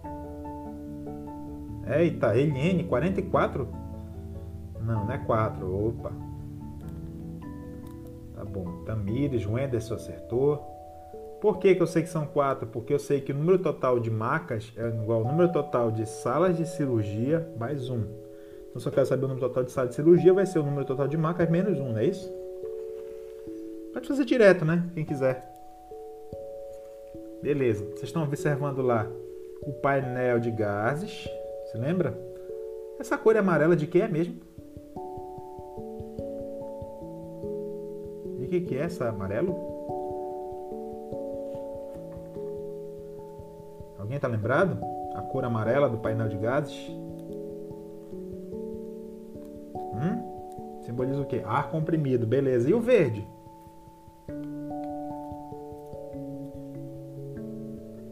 Oxigênio, beleza. Ótimo, então vamos em frente. E o azul? O azul, o que, que simboliza? E o azul, o que, que é? Não, não é oxigênio nitroso não, tá, Tainá? É óxido nitroso. Óxido nitroso. Exato, o azul é óxido nitroso. Vamos em frente? Aqui eu tenho suporte de soro, né, as macas, monitores multiparamétricos com esfigmomanômetro acoplado, né? Acompanhamento, acompanhamento e monitorização. Vocês estão observando a, a, a boa iluminação da sala de recuperação pós-anestésica, mas é uma, uma, iluminação indireta e o tipo de circulação e, e, e centrais de ar que são utilizados ali, gente? Sonho, né? Que bom, espero que a gente sonhe e consiga ver isso na prática no futuro. Olha aí que interessante, olha aí. As divisórias para garantir do mínimo de isolamento. Pedro, infelizmente a gente dá ver isso como sonho, né? Mas é uma teoria ambientalista importante que a Florence Nightingale lembrava pra gente. Você lembra da teoria ambientalista da Florence? É fundamental. Né? Então observem lá. Centra, o sistema de circulação de ar deverá ser em sistema de central de ar, se lembra? Com elemento de filtragem, filtros EPA, lembra? Ilumina, iluminação sem criar acomodação, a garantia do mínimo de isolamento do paciente, estão observando os biombos aqui, ó, entre um leito e outro, tá? Distanciamento mínimo entre os leitos para garantia de evitar infecção cruzada, os monitores multiparamétricos, painéis de gases, as, as tomadas devem estar um metro e meio do chão, se lembra? Das aulas anteriores? Olha aí.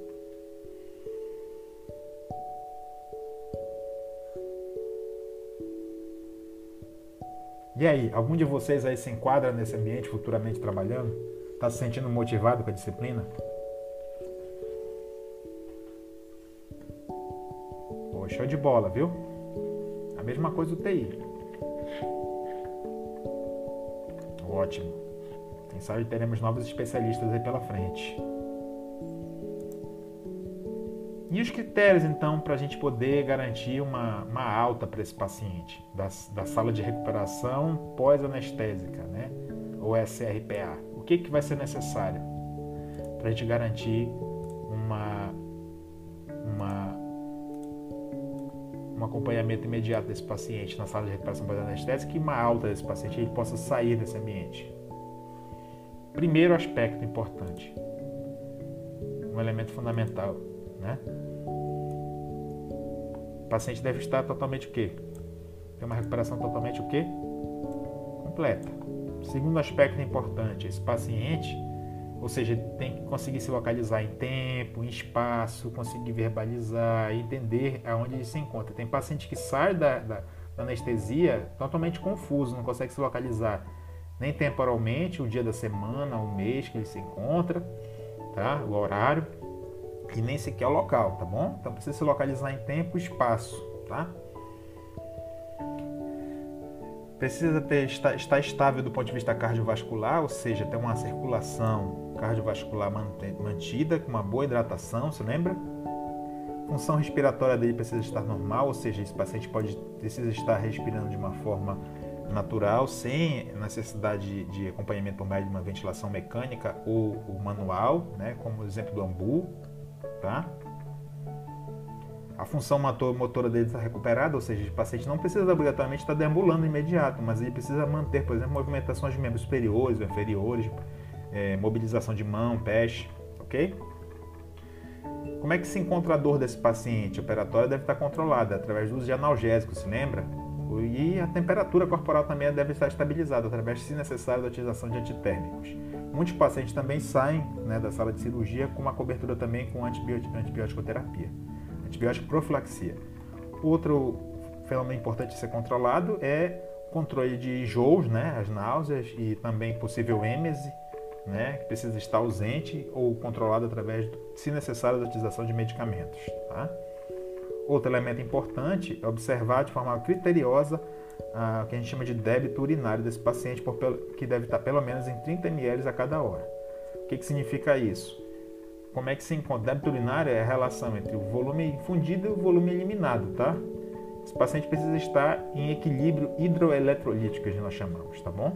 Pode perguntar, querida. Priscila, você estava perguntando? Pode perguntar. Tranquilo até aí, gente? Ótimo, tranquilo. Todo mundo conseguiu entender até aí?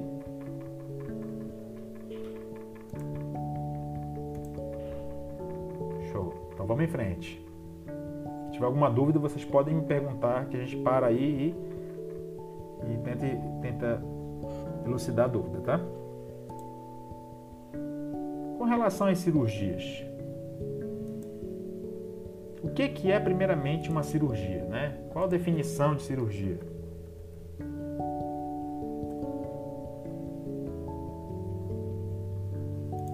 Cirurgia para gente, né, uma palavra, né, tá, que vem do grego, né, tá, cirurgic, né, do latim cirurgia, cirurgia, né, o cirurgiae para alguns, né, significa trabalho manual, ok?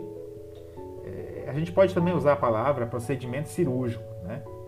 É aquele qualquer tipo de procedimento, na verdade, no qual um médico, cirurgião, né, realiza uma intervenção manual, né, ou, ou mesmo utilizando de instrumento ou instrumental, no corpo de um paciente para diagnosticar, seja ele para diagnóstico, ok, de uma doença, uma patologia, tá, para o tratamento ou para curar, né, doenças ou um possível traumatismo, ou para melhorar, né. A gente vai ver que existem vários tipos de cirurgias que nós vamos estar estudando com vocês durante as próximas aulas também, ok?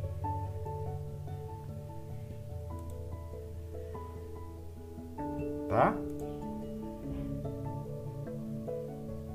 Então lembrem, a função dele é melhorar a funcionalidade, a aparência de parte do corpo. Então tudo isso aí são o que a gente chama de procedimentos cirúrgicos, tá?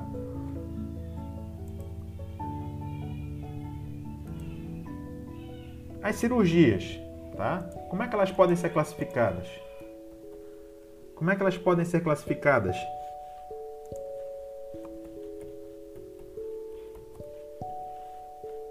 Elas podem ser classificadas, né? Ok? De uma forma global, tá?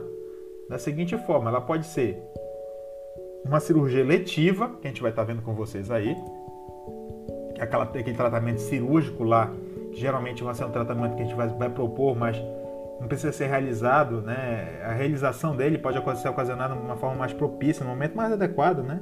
Pode ser programado. Vou dar um exemplo. Uma mamoplastia, por exemplo, uma cirurgia, né, para estética das mamas, né? Uma mamoplastia. Ela não é uma cirurgia, né, de emergência ou de urgência, tá?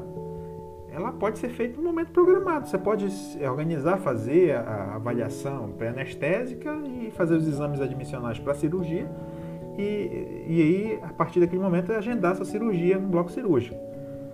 Um outro exemplo, uma cirurgia para redução de estômago, uma gastrectomia, por exemplo. Não é uma cirurgia é, emergência, de emergência, é uma cirurgia letiva, ela é planejada, tá? Uma cirurgia, né, que a realização dela pode ser aguardada, né? A, coisação, a, a, a realização dela pode ser um momento mais preciso, mais adequado, ok? já a cirurgia de, urgência. O que é uma cirurgia de urgência? É aquela, né, onde esse tratamento cirúrgico, né, vai requerer da gente, requerer da gente uma resposta, né, mais é, pronta, né, de pronta atenção. E geralmente deve ser realizada essa cirurgia de urgência num prazo de 24 a no máximo 48 horas. Exemplo, uma cirurgia de, de, que exige uma resposta de 24 no máximo 48 horas. Uma apendicectomia, por exemplo, um apêndice supurado, por exemplo. Né? Uma retirada do apêndice. Né? Deve ser feita em torno de 24 a 48 horas. Né? Ok? E uma cirurgia, professor, de emergência. O que é uma cirurgia de emergência? É aquela na com qual esse tratamento, né, um tratamento cirúrgico, que vai requerer uma atenção imediata. Né? Ou seja, é uma situação crítica. Não tenho tempo, não vou ter 24 horas, é para agora, tá? Exemplo, um ferimento por uma arma de fogo, por exemplo, né? Numa região, por exemplo, precordial, né? É uma cirurgia de emergência, não vou ter um prazo de 24 ou 48 horas para agir, é para agora. Outro exemplo, um hematoma, por exemplo, uma, hematoma, uma, uma, uma lesão uma, lesão encefálica, por exemplo, um hematoma subdural. Não tem como esperar tá? 24, 48 horas, é para agora, tá? ok? Então a cirurgia pode ser classificada contra o tipo de urgência dela, né? Então ela pode ser letiva, de urgência ou emergência. É de urgência, como eu falei, de 24 a 48 horas. A eletiva ela pode aguardar, né? pode ser programada. Né? E a de emergência é crítica, é para nesse momento, é para agora. Tranquilo até aí, gente?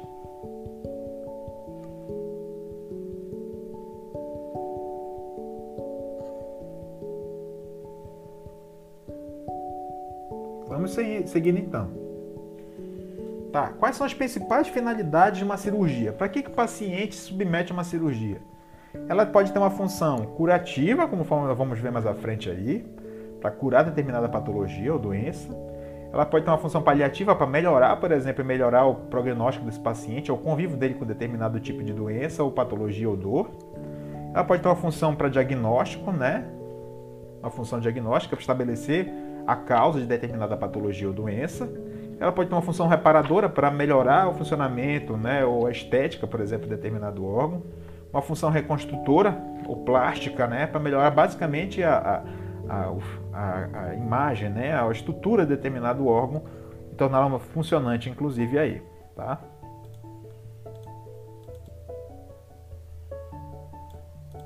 Ou, né, isso de acordo com a própria Brunner, que você já tem disponível, que eu deixei disponível para vocês também, tá bom?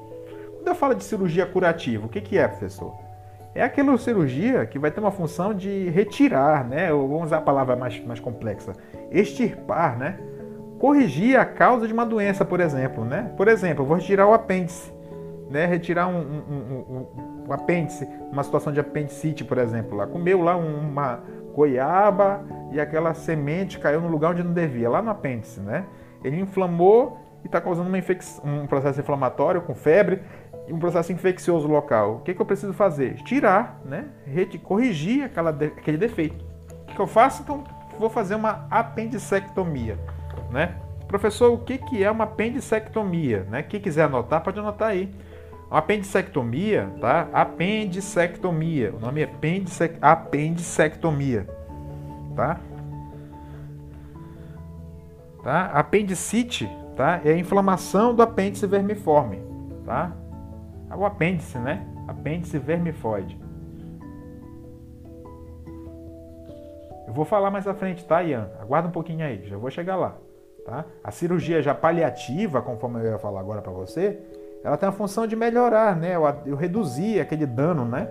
Atenuar aquela busca, uma, buscar uma alternativa, por exemplo, para melhorar daquela condição. Ou aliviar, por exemplo, a dor daquele paciente, né? Ok? Ou a corrigir um problema, por exemplo. Uma gastrostomia, por exemplo. Tem essa função. Tá? Ela vai desviar um fluxo, por exemplo, de uma área para outra. Então ela tem a função de reduzir aquele dano, né? Ou, melhorar a condição daquele paciente, diminuir a dor, por exemplo, corrigir um problema, tá certo? Tranquilo? Conseguiu captar a informação?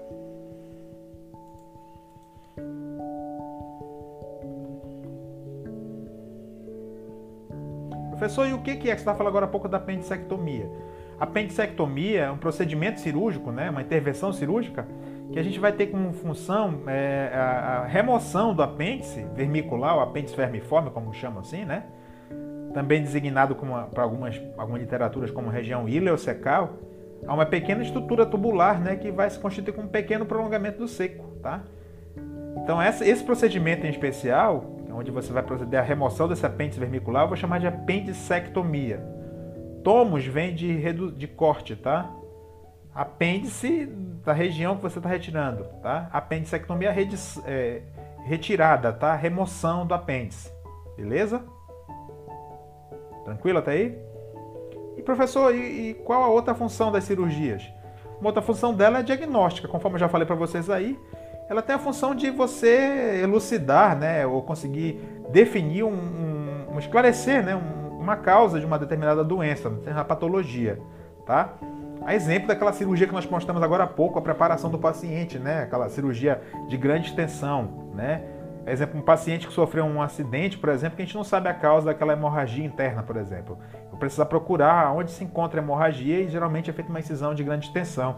Uma cirurgia chamada de laparotomia. Laparotomia, tá? Laparotomia. É uma cirurgia exploratória, ok? A laparotomia é uma abertura cirúrgica da cavidade abdominal, tá? Que a função ali é de inspecionar e explorar a a possível causa né, daquele sangramento, daquela hemorragia, ok? Aí é uma função diagnóstica. Então, lembrando, curativa, a função é retirar, né, extirpar, por exemplo, a causa, é, corrigir a causa de uma doença, apendicectomia. Função paliativa, ela vai reduzir ou buscar uma, uma, uma alternativa para melhorar a condição daquele paciente, eliminar, ele, ele, é, aliviar ou, ou, eliminar a dor daquele paciente ou corrigir um problema. A exemplo de uma gastrostomia, por exemplo, a retirada parcial, por exemplo, de determinado órgão, exemplo, paciente que, tá, que, que é obeso, por exemplo, eu preciso reduzir, por exemplo, para fazer com que esse paciente diminua o consumo de ingesta calórica. Né? Diagnóstica, para diagnosticar, né? determinar a causa de determinada doença ou patologia, certo? exemplo da laparotomia exploratória, tá bom? Tá ok até aí, gente?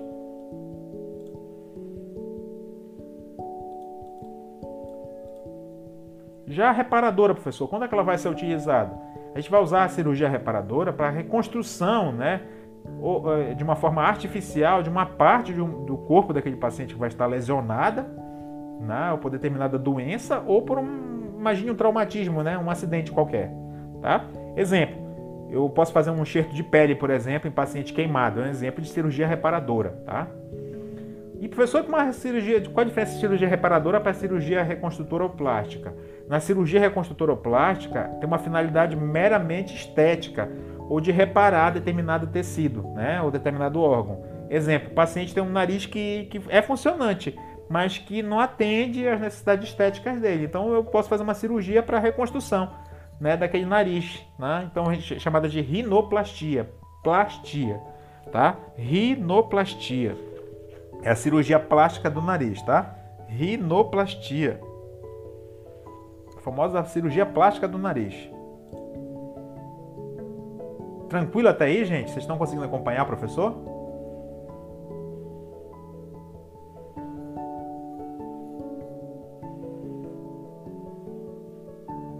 Tranquilo. Tá. Vamos seguindo então.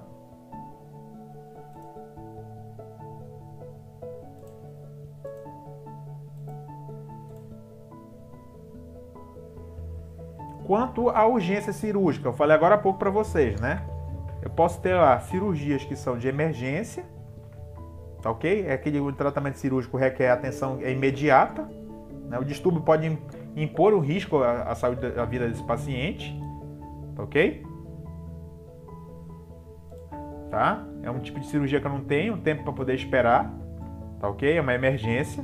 O tratamento cirúrgico requer essa atenção imediata, se tratar uma situação crítica que pode levar à morte do paciente, exemplo, o ferimento por arma de fogo é um exemplo clássico de uma cirurgia de emergência, ok? Não é timpanoplastia, Priscila? Não é timpanoplastia?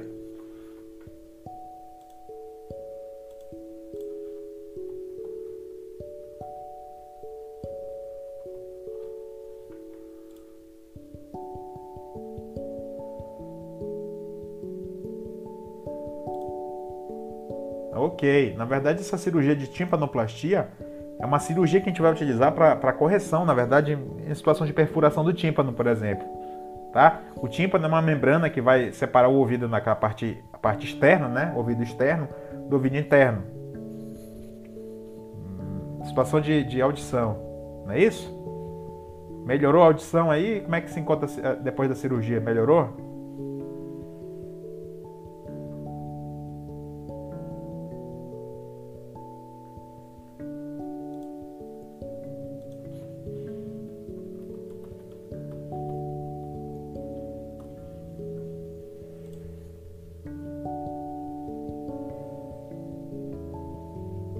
Tá, eu vou passar um vídeo para vocês curto para poder fechar o conteúdo, tá? Hum, Priscila, tem 20 dias, né? Então está em processo de recuperação. Passar um vídeo para vocês curto agora. Aproveita um pouquinho aí para poder fixar o conteúdo, tá?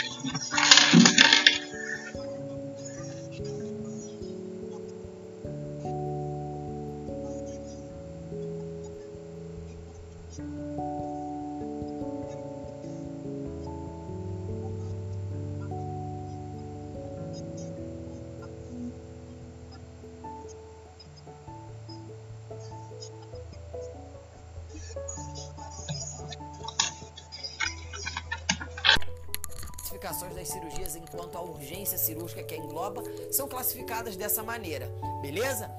Tá aqui o meu muito obrigado por você ter ficado comigo até o final desse vídeo. Um grande beijo, um grande abraço, fiquem com Deus e até a próxima.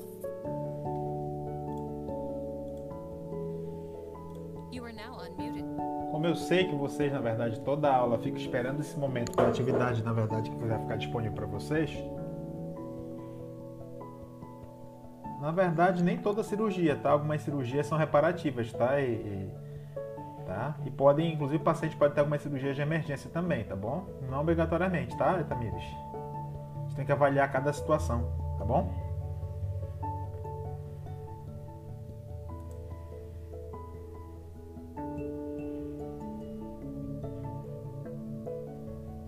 Cada situação nos leva a uma decisão diferente, uma avaliação distinta, tá? Na verdade, a função primordial da cirurgia nesse caso, na maioria das vezes, é, é paliativa ou reconstrutiva em determinadas áreas, né? Depende da função, não tem como poder generalizar, tá? Mas a principal função da cirurgia não é privilegiar única e exclusivamente levar a cura, não, tá? Redução, inclusive, de, de danos. Bem, gente, é, para quem estiver acompanhando agora, eu deixei disponível dentro do portal de vocês, como toda aula vocês já sabem que eu deixo disponível para vocês, tá? uma atividade dentro do portal acadêmico, tá? Vocês vão ter uma atividadezinha que vocês vão ter um prazo, tá aqui a orientação. O artigo que vocês vão fazer a leitura para próxima, para estarem fazendo novamente cinco questões e respondendo, tá? É importante que vocês estejam lendo, tá? Essas questões que vocês estão fazendo e a resposta delas, tá? Vai chegar algum momento, vou deixar só uma dica que eu devo fazer uma entrevista oral com cada um de vocês, tá? Durante a aula. E eu não vou avisar, certo? Pode ser no início da aula, no meio ou no final da aula. Só para deixar o aviso. Então, não somente façam de uma forma automática, tá bom? Leiam o que vocês estão escrevendo. Eu vou sortear entre vocês um e vou fazer uma, uma, uma avaliação oral, tá? Durante a aula, certo? Então estejam atentos, leiam de verdade o artigo Façam as questões, respondam e montem os mapas mentais de vocês. Tá? Isso vai facilitar com certeza o estudo de vocês e um melhor aprendizado. Quem leu o material da aula passada deve ter gostado do artigo, né? Vocês gostaram do artigo?